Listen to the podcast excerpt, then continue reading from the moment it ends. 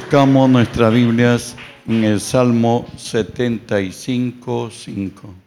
Salmos 75, 7, discúlpeme. 75, 7. Todos, hermanos, lo leemos, y lo tenemos. Mas Dios es el juez, a este humilla y a aquel enaltece. Por segunda vez. Mas Dios es el juez, a este humilla y aquel enaltece. Oramos. Padre, bendigo tu nombre.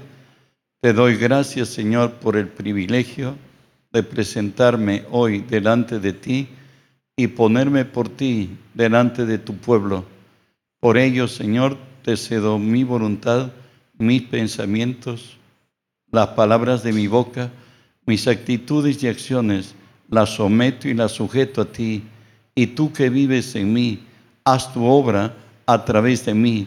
Por tu nombre, Jesús, toma autoridad sobre toda fuerza del reino del mal que se haya filtrado en este lugar o al lugar a donde esta señal alcance. En tu nombre los ordeno que se aparten de nosotros, que huyan de nosotros en el nombre de Jesús.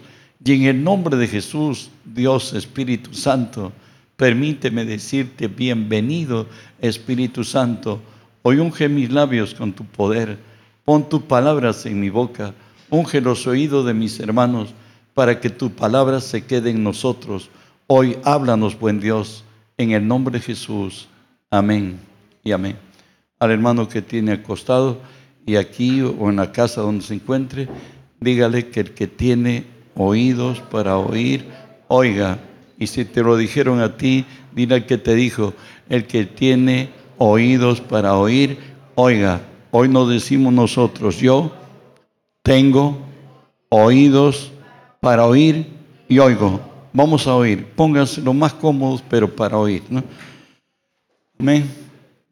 Bueno, en la Biblia encontramos verdades eternas, verdades firmes, estables y eternas. Pues, ¿no?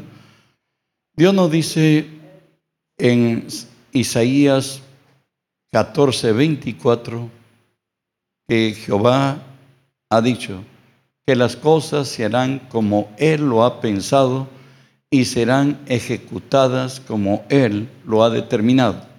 En otras, Él es el único que puede y tiene esa potestad. Él dicta las reglas y es más todavía, Él no dice que el de quien Él no recibe, no recoge, desparrama y mañana, en el día eterno, estaremos delante de Él. Y aún aquí en esta tierra, su palabra se cumplirá. Por tanto, no dice hoy Él, mas Dios es el juez. A este humilla y a aquel enaltece. Hoy vamos a ver actitudes que desaprueban ante Dios. Actitudes que desaprueban ante Dios. Primero he puesto por ignorar la justicia de Dios. Recuerden que Pablo fue uno de los más tenaces perseguidores del cristianismo, cual ninguno. A los pies de Pablo pusieron la ropa del primer mártir de la, de la fe cristiana, Esteban. Y hoy Pablo, ya cristiano, ministro cristiano, se encuentra ante realidades que él ha pasado en su corazón, como lo pasó Israel. Y él nos dice así en Romanos 10, 2 y 3, porque yo les doy testimonio de que tienen celo de Dios, pero no conforme a ciencia, porque ignorando la justicia de Dios y procurando establecer la suya propia, no se han sujetado a la justicia de Dios. ¿Qué está diciendo Pablo aquí? Que no hay más sordo que el que quiere ser sordo. Y no hay más ciego que aquel que no quiere ver. Simplemente Pablo está diciendo, ¿sabe qué? Estamos viviendo una realidad en la historia de nuestra fe. ¿Se acuerdan de Jesús al que lo hemos crucificado? Él nos dijo que la única señal que Él nos daría que Él es el Mesías es que lo van a sepultar y va a estar dentro de la tierra por tres días y tres noches. ¿Qué más le dice? ¿No se ha dado cuenta que en el día de Pentecostés ha cambiado todo? Estos don nadie que nosotros hemos considerado la lacra, hoy el poder de Dios está en ellos. Ha habido un cambio absoluto en la fe, en la fe judía. Y por tanto, dice, ustedes no tienen ciencia. ¿Y por qué decía esto?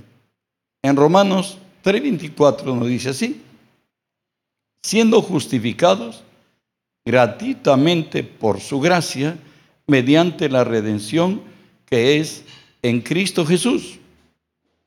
Es más todavía, está hablando acerca del por qué Jesús tendría que necesariamente morir.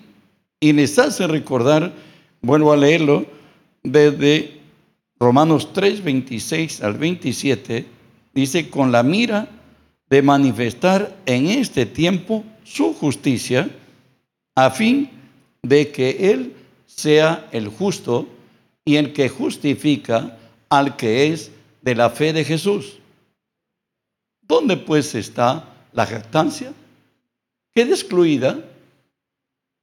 ¿Por cuál ley? ¿Por la de las obras? No, sino por la ley de la fe.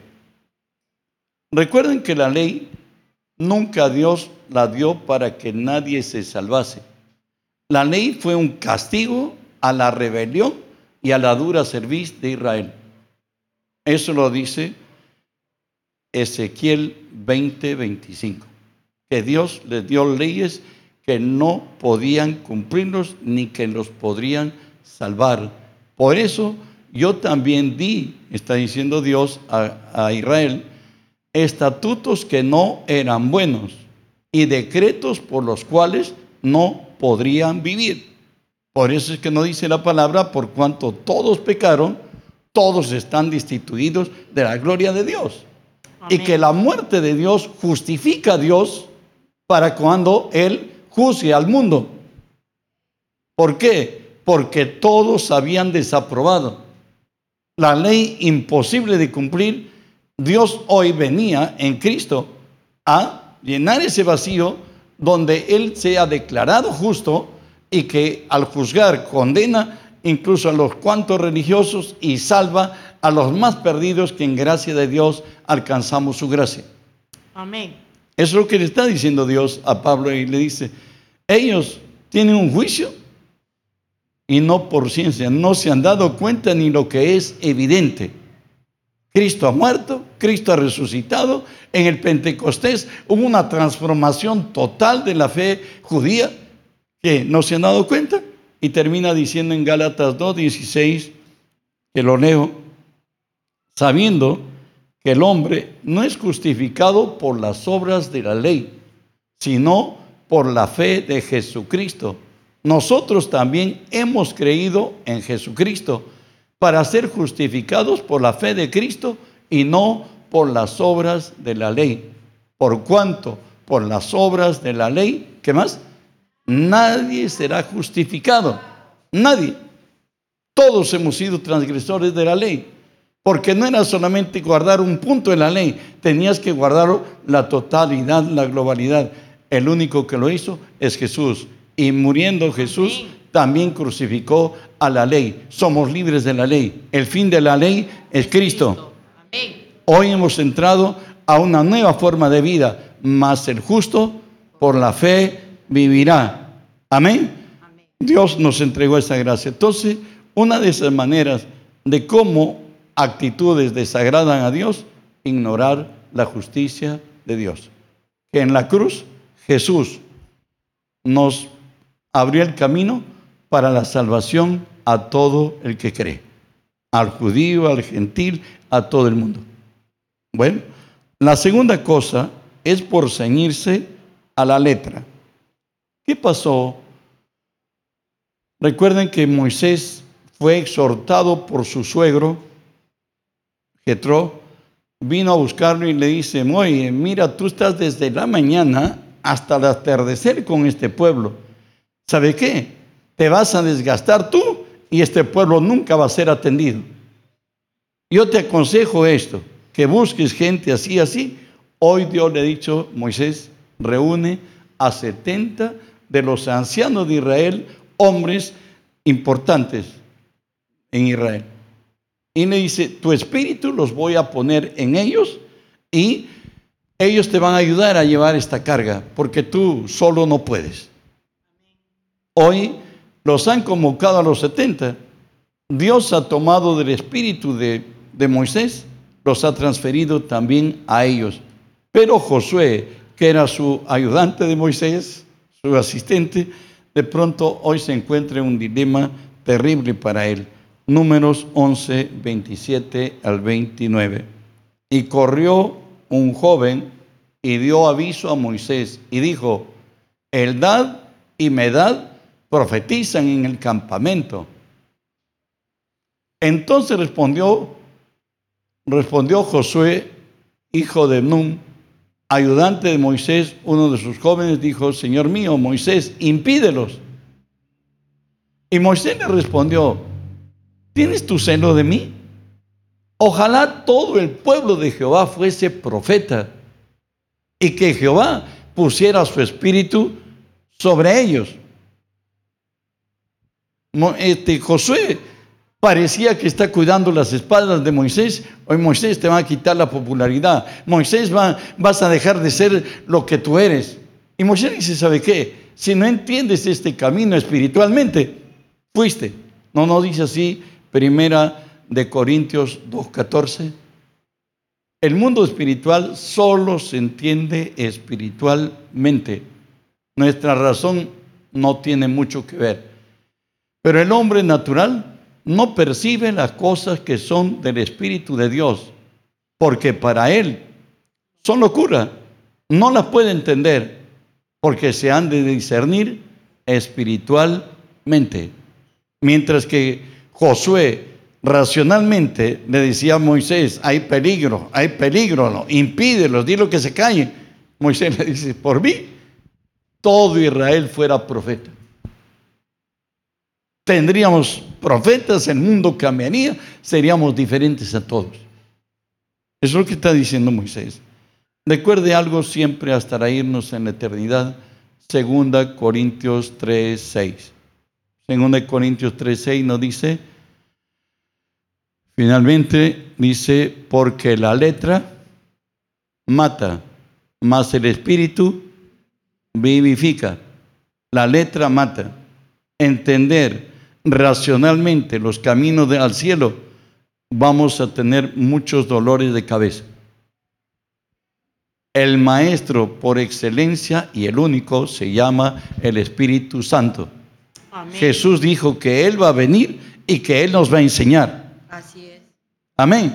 Entonces, no es un camino natural el que estamos siguiendo, sino es sobrenatural. Por tanto, tenemos que seguirlo, pues, sobrenaturalmente, guiado por el Espíritu.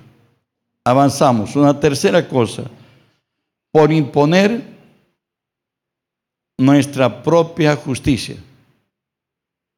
Ya tres años y medio los discípulos pasaron con Jesús Juan era el discípulo amado y a Jacob, su hermano, cuando Jesús los toma para ser sus discípulos, les llama Boanergis, hijos del trueno.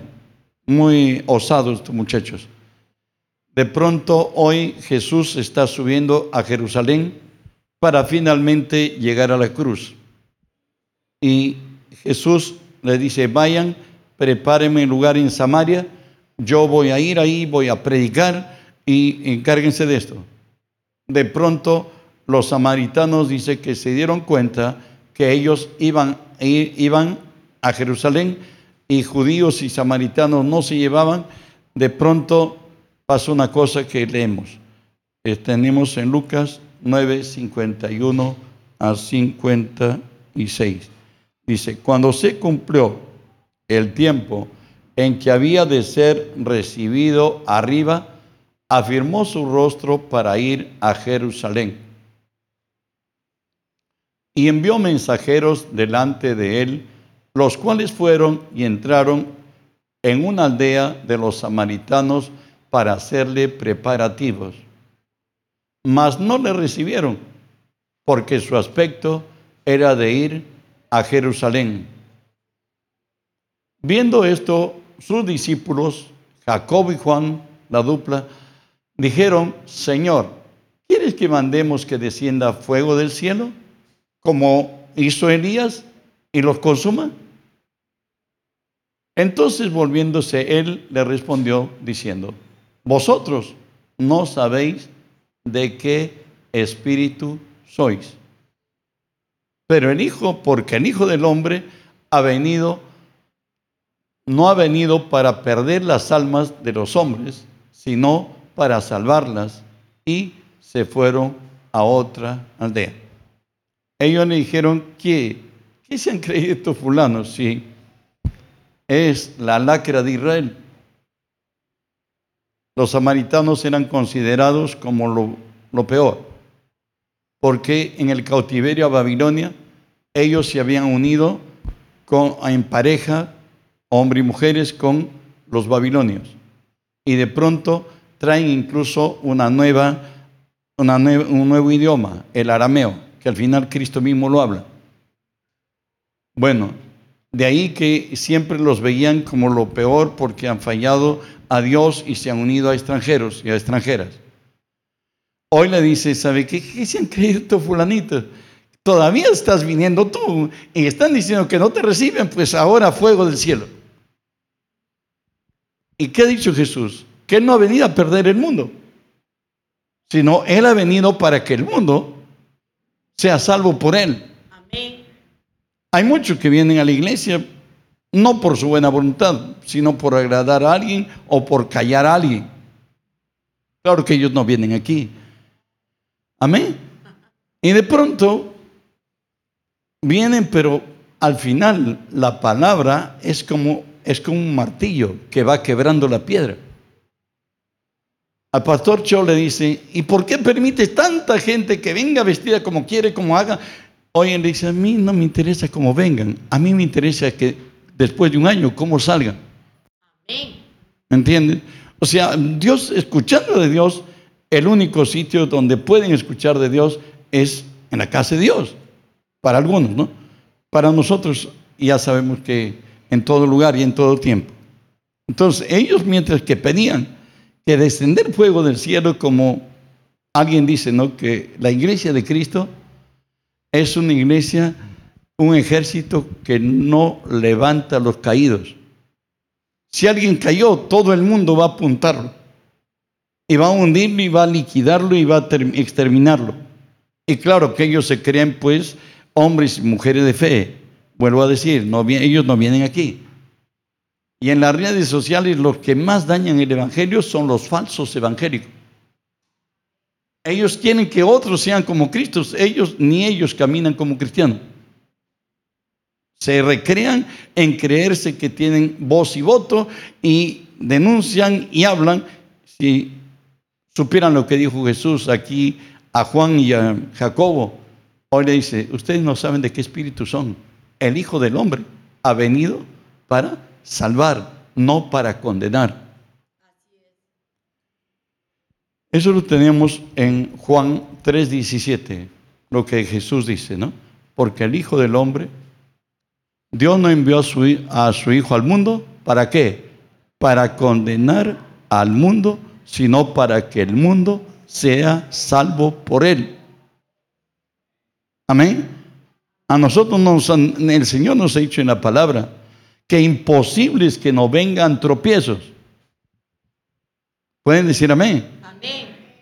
Pero hay por quien vienen los tropiezos, que mejor le fuera a tal o a cual poner, colgarse una cuella, un, primero no haber nacido, segundo, colgarse una muela de molino que pesa más o menos una tonelada de peso. Yo soy de la sierra y conozco cómo es moler los granos con, eh, con el agua, ¿no? Entonces ahí es una muela de molino donde se fondea hasta el mar y nunca salga. Hermanos, cada alma es equivalente a la vida de Cristo. Si tú dañas a un cristiano, al que está dañándole también es a Cristo. Él es el dueño de las almas.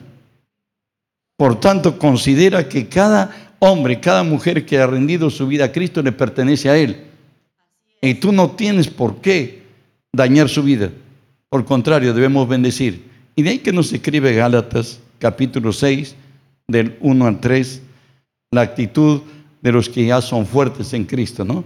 Y nos dice así, hermanos, si alguno fuere sorprendido en alguna falta, vosotros que sois espirituales, restaurarles con espíritu de mansedumbre, considerándote a sí mismo no sea que tú también seas tentado. Sobrellevar los unos las cargas de los otros y cumplir así la ley de Cristo. Porque el que se cree ser algo, no siendo nada, a sí mismo se engaña. A nosotros nos han llamado para restaurar. Nosotros no somos juez, Juan 5:22 dijo Jesús algo que debemos tener en cuenta. Dice, el Padre a nadie juzga. Todo el juicio le ha dado a quién? Al Hijo. Si Dios el Padre no tiene poder para juzgar, le ha transferido a su Hijo, solo Jesús es el juez. No lo soy yo, no lo eres tú. ¿Saben con qué se corrige el pecado? Está en la Biblia por ese caso. Proverbios 16, 6. Proverbios 16, 6.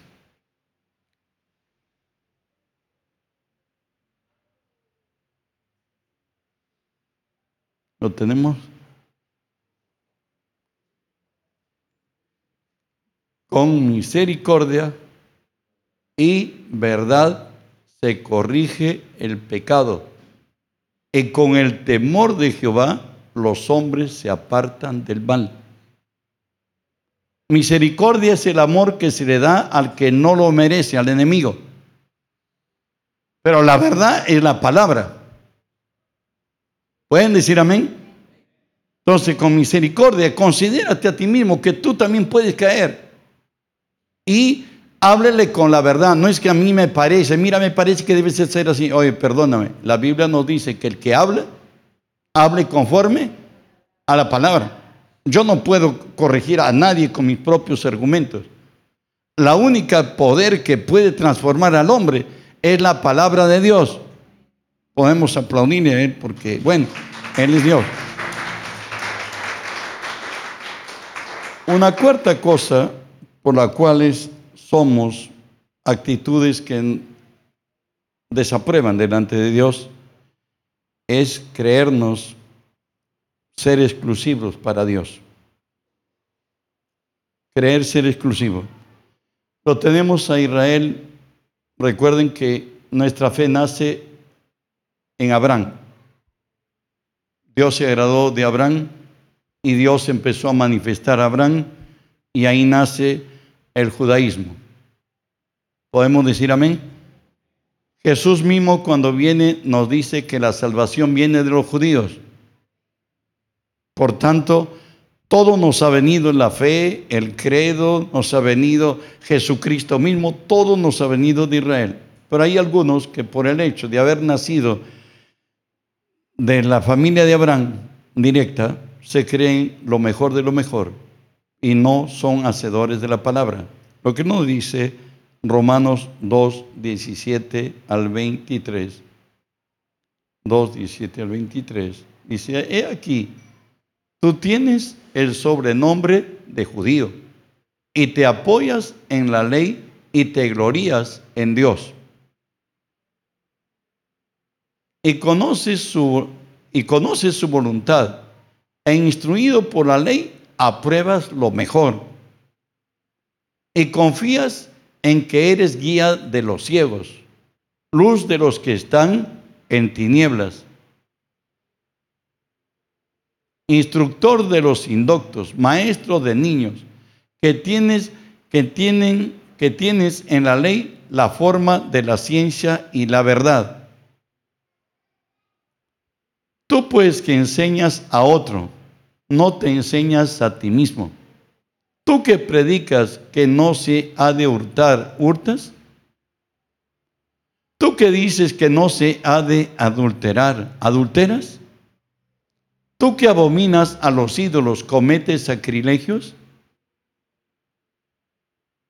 Tú que te jactas de la ley con infracción de la ley, ¿deshonras a Dios? Hay muchos que solamente presumen ser lo que no son. ¿Me entiende? Y Dios está contra eso. La palabra nos exhorta, Santiago 1.22, dice que no seamos solamente oidores de la palabra, sino antes bien seamos o ser hacedores de la palabra y no tan solamente oidores engañándonos a vosotros mismos. Oye, Dios está diciendo, el ser cristiano tienes que vivirlo.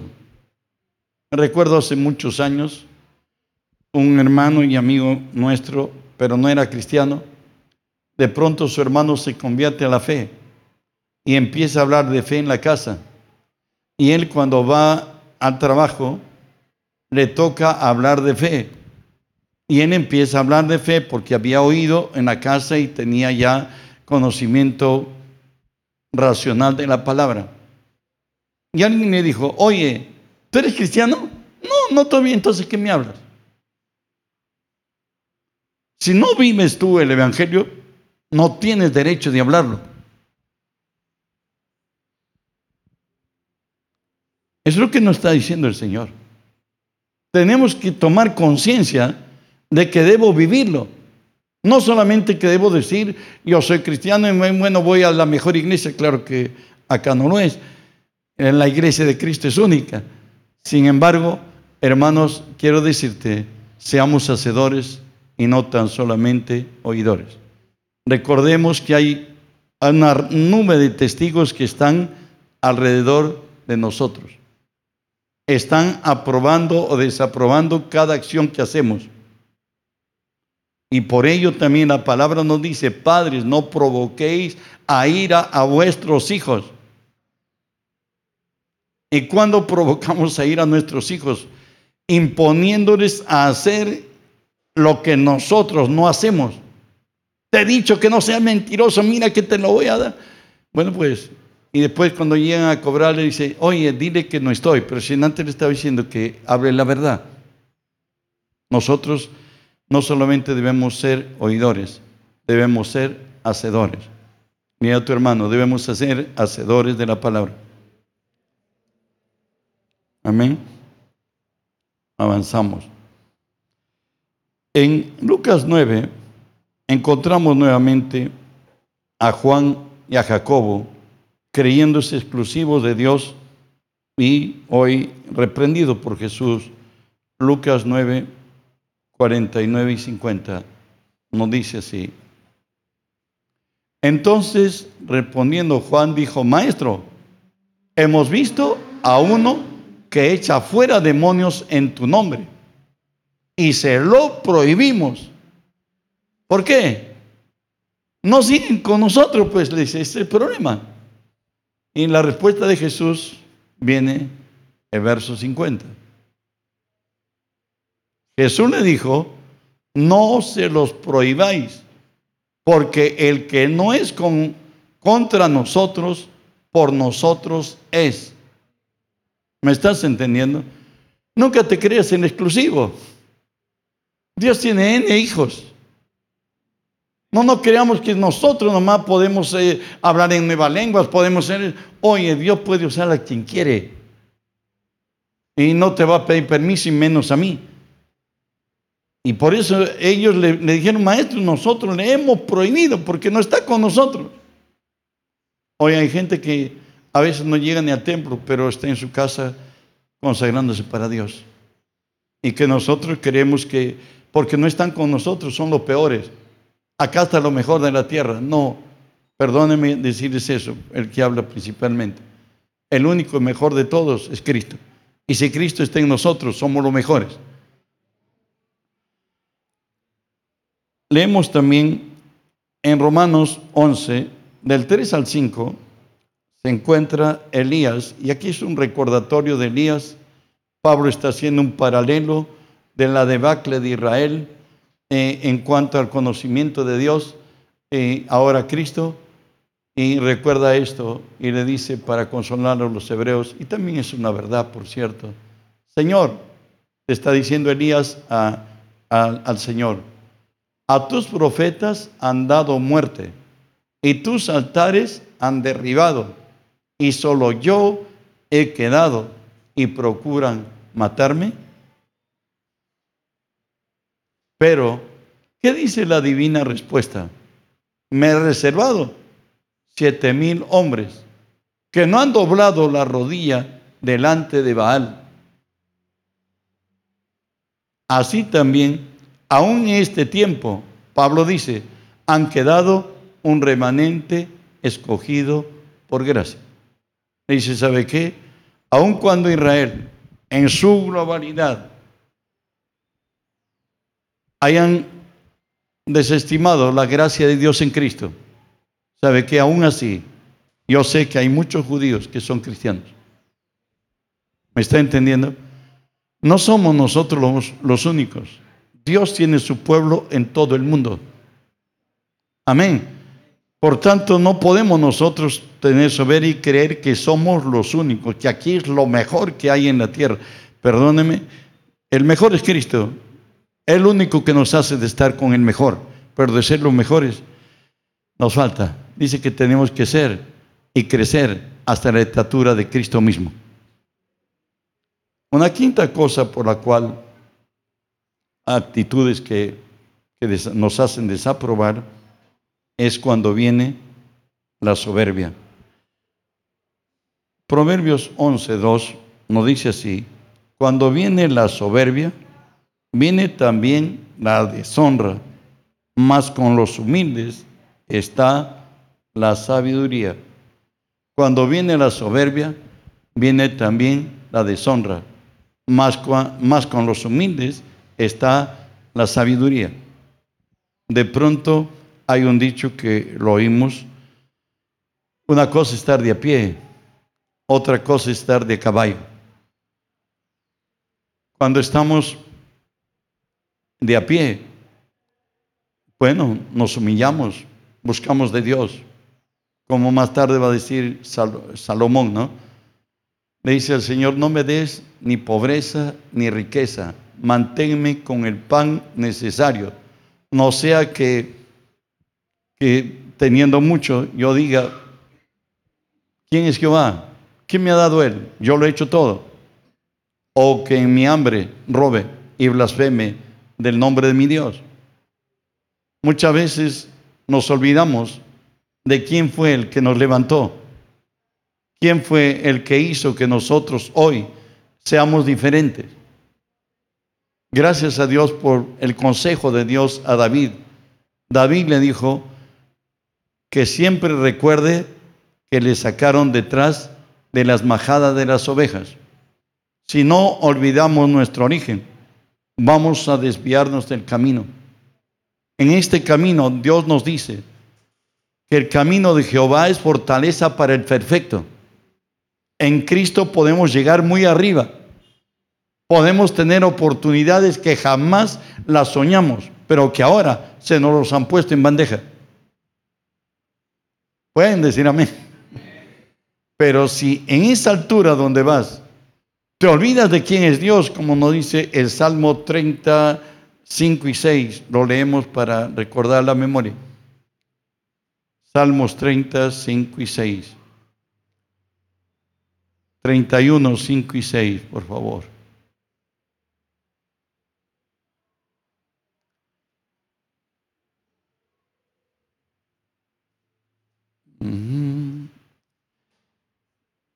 Lo que decía ese salmo nos dice que cuando el hombre estaba rico, pudiente, o quizás versos anteriores en estos dos pasajes, nos dice que en su prosperidad este hombre había dicho que él es inconmovible. Pero Dios dice que abrió sus manos, bajó y terminó en la desventura. Dios es el único ser que levanta nuestra cabeza. Dios es el único ser que tiene virtud para que seamos mañana grandes, seamos importantes, pero desmerecer la gracia de Dios, lo único que va a traer es dolor y vergüenza a nuestra vida, como nos dice Santiago 4:6. Pero Él da mayor gracia, por esto dice, Dios resiste a los soberbios y da gracia a los humildes. Dios resiste a los soberbios y da gracia a los humildes. Recuerden que hoy Jesús está en la última cena diciéndole a sus discípulos que van a herir al pastor, por cierto, a Jesús, y que todas sus ovejas se dispersan. Pero a Pedro no le gustó nada, para nada, la, la, profecía de Jesús y le dice, mira, si todos estos te, te dejaran, yo no estoy dispuesto a ir a la cárcel, ¿sabes? Yo estoy dispuesto a morir contigo. Y más luego en, nos dice la palabra de Dios en Lucas 22, 31 y 32. Jesús le da una noticia que más tarde lo va a entender completamente eh, Pedro, ¿no? Dijo también el Señor a Simón, Simón, Simón, he aquí, Satanás os ha pedido para zarandearlos como a trigo. Pero yo he rogado por ti que tu fe no falte. Una vez vuelto, confirma a tus hermanos.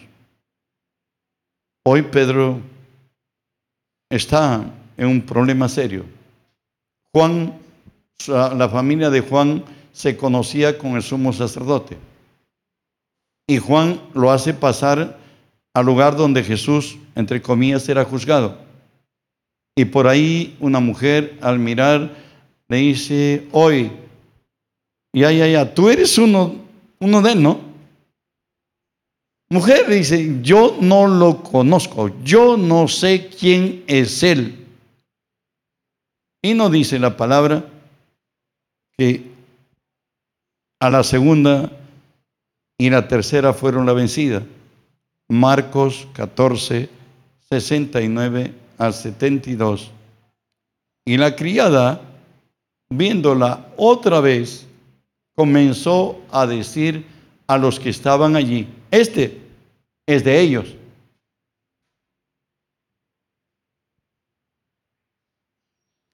Pero él negó otra vez. Y poco después de los, los, que estaban allí dijeron otra vez a Pedro, verdaderamente, tú eres de ellos, porque eres Galileo y tu manera de hablar es semejante a la de ellos. Entonces él comenzó a maldecir y a jurar, no conozco a ese hombre de quien habláis. Y el gallo cantó la segunda vez. Entonces Pedro se acordó de las palabras que Jesús le había dicho antes que el gallo cante dos veces me negarás tres veces. Y pensando en esto, lloraba. El Señor dice, si caíste, es porque te envaneciste. Recuerda que nada tiene el hombre si no le es dado de lo alto. Dios en su gracia nos ha colmado de bienes y misericordia. Dios nos va a tomar cuenta de cómo hemos administrado lo que Él nos ha dado. Y por tanto, seamos conscientes de que hay un ser a quien rendiremos cuenta en el día final. Y a Pedro, anciano, viejo, 1 Pedro 5:5 nos dice y aconseja hoy lo que le pasó a él. Dice, igualmente, jóvenes, estad sujetos a los ancianos y todos sumisos a otros, revestidos de humildad, porque Dios resiste a los soberbios y da gracia a los humildes. Dios resiste a los soberbios y Dios da gracia a los humildes. Cada vez que te sientes en la carne más fuerte, más sabio, más hermoso, más esto, más apuesto, más todo, el día ya tu caída está cerca. No te estoy maldiciendo, te estoy diciendo la Biblia. ¿Me entiendes? Pero cuando uno es humilde, el humilde no, es que no se peina, no es que no se asea, disculpen que esté hablando eso. El humilde es aquel que respeta la voluntad de todos, aunque no las acepta, pero los considera. ¿Me entiende? Y donde nunca cree que lo que tiene es suyo, sino aquello que ha alcanzado en la gracia de Dios. Eso es lo que debemos tener esa actitud y Dios nos llevará de gloria en gloria, de poder en poder y de victoria en victoria. Una sexta cosa, Dios humilla a los impíos. ¿Hasta dónde? Hasta la tierra. ¿Quién lo dice? Salmo 147, 6. Salmo 147, 6. Jehová exalta a los humildes y humilla a los impíos hasta la tierra. Bueno, pues hoy es un aniversario nacional de Babilonia. Se dice que era un 12 de octubre, ¿por qué? No lo sé. Babilonia era una fabulosa construcción, tenía 50 kilómetros de, de diámetro, tenía 130 metros de altura,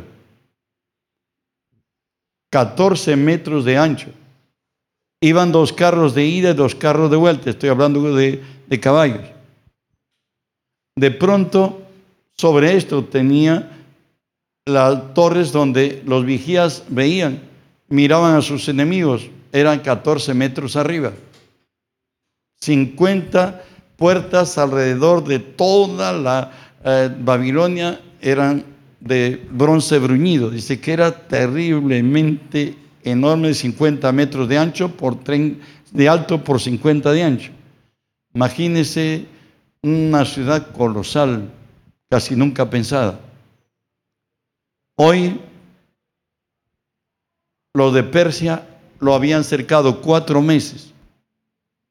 Y durante cuatro meses no sabían cómo liquidarlos, porque ellos se sentían tan seguros en la posesión de la estructura del, del muro que tenía Babilonia alrededor de ellos, donde no había problemas y tenía el río Eufrates iba por debajo y los alimentaba.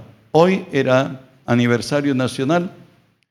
El hijo de, de Nabucodonosor, eh, de pronto Belsasar está haciendo una comida para mil de sus príncipes. Estaban una noche de, de todo y de pronto ya ido de copas él dice, vayan, ordena que saquen los, los vasos de oro que había traído su padre de Jerusalén, de la casa de Dios. Y con ella mm, empezó a libar licor con sus concubinas, con su no sé cuánto y no sé qué, y era un todo. De pronto aparece una mano en el encalado de la, de la pared y empieza a escribir. Y deja una escritura ahí. Ahora sí está temblando y llama a Daniel para que Daniel interprete lo que está escrito ahí. Y vamos a leer algunos pasajes hasta ver la caída de Babilonia.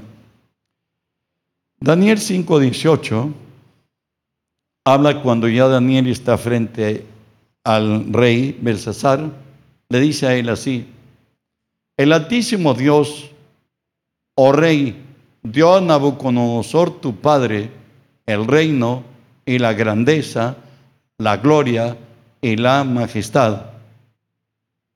Eso es lo que dice. Y nos va a decir en el verso 20 al 22 de qué le pasó a Nabucodonosor de ser un hombre muy poderoso, nos dice más cuando su corazón se ensoberbeció y su espíritu se endureció en su orgullo, fue depuesto del trono de su reino y despojado de su gloria.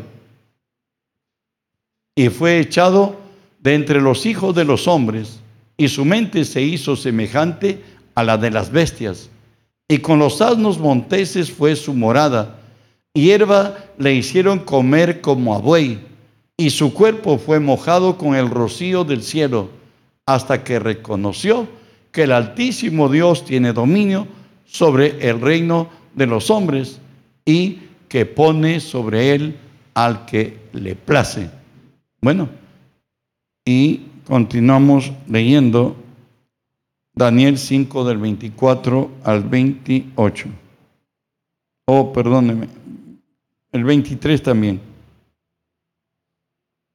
5.23. Si no, mm, dice, sino que en contra del Señor del cielo, le está diciendo a, a, este, a Belsasar, sino que contra el Señor de los cielos te has ensoberbecido e hiciste traer delante de ti los vasos de, de su casa, y tú y tus grandes, tus mujeres y tus concubinas bebiste vino con ellos. Además de esto, diste alabanza a los dioses de plata y oro y de bronce, de hierro, de madera, de piedra, que ni ven ni oyen, ni saben, y al Dios en cuya mano está tu vida y cuyos son todos tus caminos, nunca honraste. Bueno, continuamos leyendo del 24, 24 al 28. Ahí le va a dar la interpretación de lo que fue escrito. Entonces le dice, de su presencia fue enviada fue enviada la mano que trazó esta escritura. Y la escritura que trazó es Mené, Mené, Ekel, Uparsin. Esta es la interpretación del asunto. Mené, Dios contó tu reino y le ha puesto fin. Tekel, ha sido pesado en balanza y fuiste hallado falto. Pérez, tu reino ha sido roto y dado a los medos y a los persas. De pronto aconteció todo eso y él estaba ofreciendo al que quien interpretara la escritura le haría el segundo en su reino, le pondría en un lugar muy especial y le dijo Daniel que eso no era para él, que no tiene apetencia a eso. Sin embargo, pues terminó él con ser humillado y determinado. Lo que nos dice Daniel 5, 29 al 31. Entonces mandó Belsasar, dice a, a Daniel, ¿no? Vestir a Daniel de púrpura ponerle en su cuello un collar de oro y proclamar que era el tercer señor del reino. La misma noche fue muerto Belsasar, rey de los caldeos. Y eh, este, Babilonia, ¿cómo cayó Babilonia? Durante esos cuatro meses habían sitiado los caldeos, habían sitiado a a Babilonia, no lo podían tomar porque era una formidable construcción que imposible de pasarlo. Pero ¿qué hicieron ellos? Darío al río Éufrates lo desvió. La noche del aniversario nacional, que era el 12 de octubre, entraron en la noche por el cauce de que el río ya estaba seco, entraron, todos estaban ebrios, borrachos, era aniversario nacional ese día mataron a Belsasar y Babilonia quedó para siempre abandonada como cuevas, como todo. Se dice que hoy si alguien va a Babilonia se ve, pero está totalmente abandonada, es una ruina, porque Dios dice que Él abate al soberbio hasta la tierra. Hay gente que ha sido muy poderosa, que hoy es don nadie y terminan en demencia, locura y cuánta cosa desposeídos de, de todo, mutilados del alma y del cuerpo. Dios es justo. Terminamos ya con esto. Él da gracia a los humildes. Volvemos a Santiago 4, 6, que nos dice así. Santiago 4, 6. Pero Él da mayor gracia. Por esto dice, Dios resiste a los soberbios y da gracia a los humildes. Dios resiste a los soberbios y da gracia a los humildes. ¿Saben qué? Dios tiene todo, absolutamente todo lo que distingue al hombre. Eso lo experimentó David, primera de Crónicas 29, 11 y 12. Todo aquello que distingue al hombre como importante está en las manos de nuestro Dios. Y dice así, tuya es, oh Jehová, la magnificencia y el poder, la gloria, la victoria y el honor, porque todas las cosas que están en los cielos y en la tierra son tuyas. Tuyo, Jehová, es el reino, y tú eres excelso sobre todos. 12. Las riquezas y la gloria proceden de ti, y tú dominas sobre todo. En tu mano está la fuerza y el poder. En tu mano era ser grande y dar poder a cuántos? A todos. A todos. O sea, lo que al hombre lo hace importante, la gloria, la victoria, el honor, el poder, todo eso está en la mano de Dios. Él le da al que quiere. Amén. Pero Dios ve el corazón. Para que Dios nos bendiga, Él no ve lo que mira el hombre. Primera de Samuel 16, 7 nos dice esto. Y Jehová respondió a Samuel, no mires a su parecer ni a lo grande de su estatura, porque yo lo desecho. Jehová no mira lo que mira el hombre, pues el hombre mira lo que está delante de sus ojos. Pero Jehová mira el corazón. Recuerden que esto nos habla de cuando David, no convocado para ungir al rey de Israel, finalmente es llamado por el profeta, el profeta final le dice a Isaí, Isaí le dice, ¿todos estos son los hijos que tienes? No, le dice, tengo otro. Es David, le dice, está por allá. ¿Y qué hace él? Está pastoreando. Y le dice, no comemos sino hasta que venga ese tu hijo. Y cuando vino David, pues para él no, no, ni tuvo tiempo de asearse, ni tuvo tiempo de ponerse la ropa mejor, ahí oliendo a oveja, lo ungieron como rey. Dios levanta al que quiere, al más pequeño de todos. Dios honra al que lo honra. Entonces dice que Dios ve el corazón. Recuerde que su hermano eh, Saúl tenía dos metros cuarenta. El Eliab era tan alto casi como Saúl. Y cuando lo ve a, Eliab, este, el profeta dice, este es el, este es el, qué bien, dice, este es lo que eligió Dios. Él creyó que Dios elige solamente los que tienen Tayota, ¿no? No, y de pronto cuando viene el Señor dice, ¿sabe qué? Tú estás mirando lo que ve el hombre. ¿Sabe qué? Yo veo el corazón. Y Dios eligió a David. Aunque a nadie le parezca, siempre cuando vemos, eh, creemos que hay un gran personaje, el gerente de la empresa, el dueño de la empresa, eh, pensamos que es un altote, que es esto, que el otro, bueno, nos imaginamos, ¿no? Que el pastor debe ser así, que debe, hoy, Dios llama al que quiere. Y a veces hasta que no parece. Dios lo hace por misericordia. Y Dios lo hace muchas veces para avergonzar a los sabios y a los fuertes. Dios es grande. Por eso es que David nos dice en primera de Samuel 2, 8 y 9 lo que hace Dios. Él levanta al pobre. Él levanta al pobre del polvo y del muladar exalta al menesteroso para hacerle sentarse con príncipes y para heredar un sitio de honor, porque de Jehová son las columnas de la tierra y él afirmó sobre ellas al mundo. Él guarda los pies de sus santos, mas los impíos perecen en tinieblas, porque nadie será fuerte por su propia fuerza. ¿Sabes? Dile a tu hermano, en Dios espera un milagro.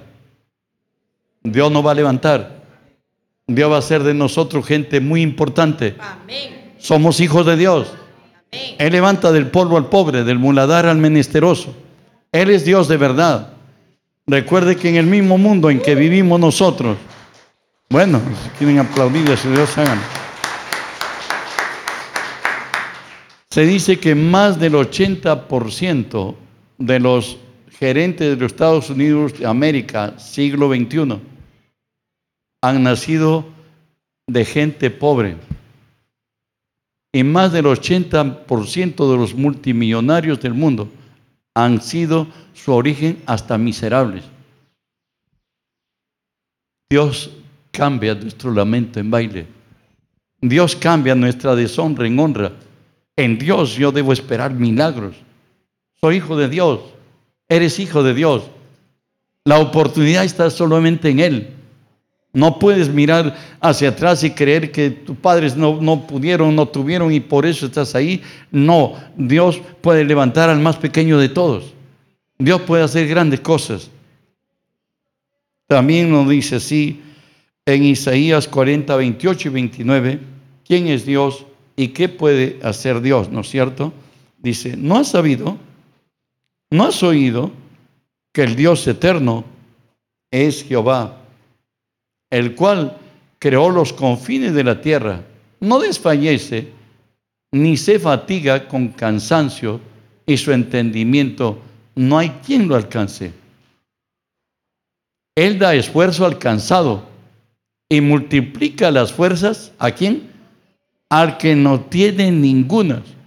No hablo solamente fuerza física, fuerza espiritual, fuerza emocional, intelectual.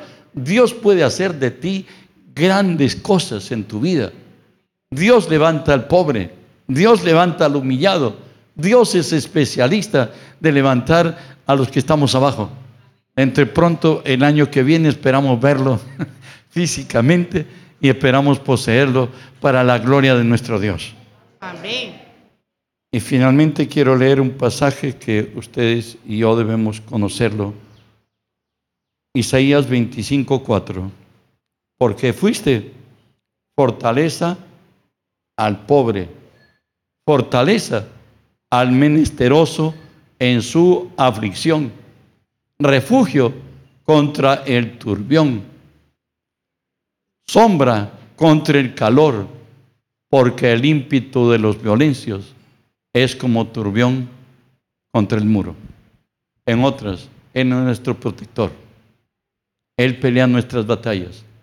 Él nos va a librar de cualquier circunstancia en la que estemos.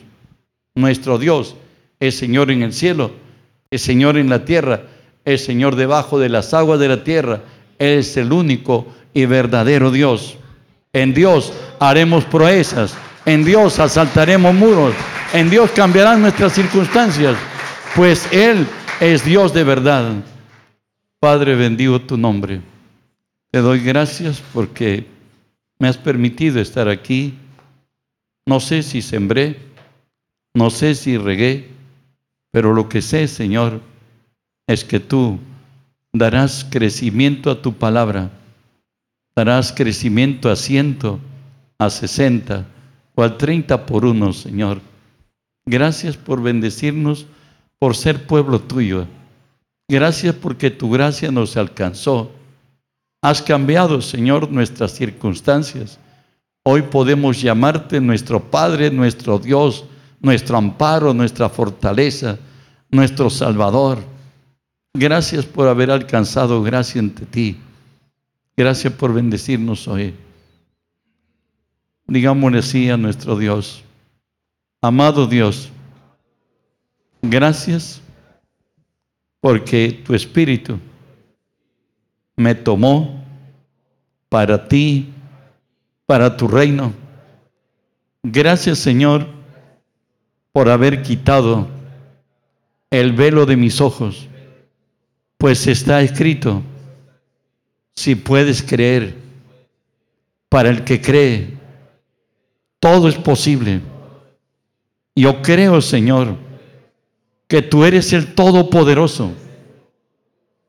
Creo que me amas y te interesa todo mi ser completo, mis relaciones, mis metas, mis sueños, mis deseos, mis anhelos.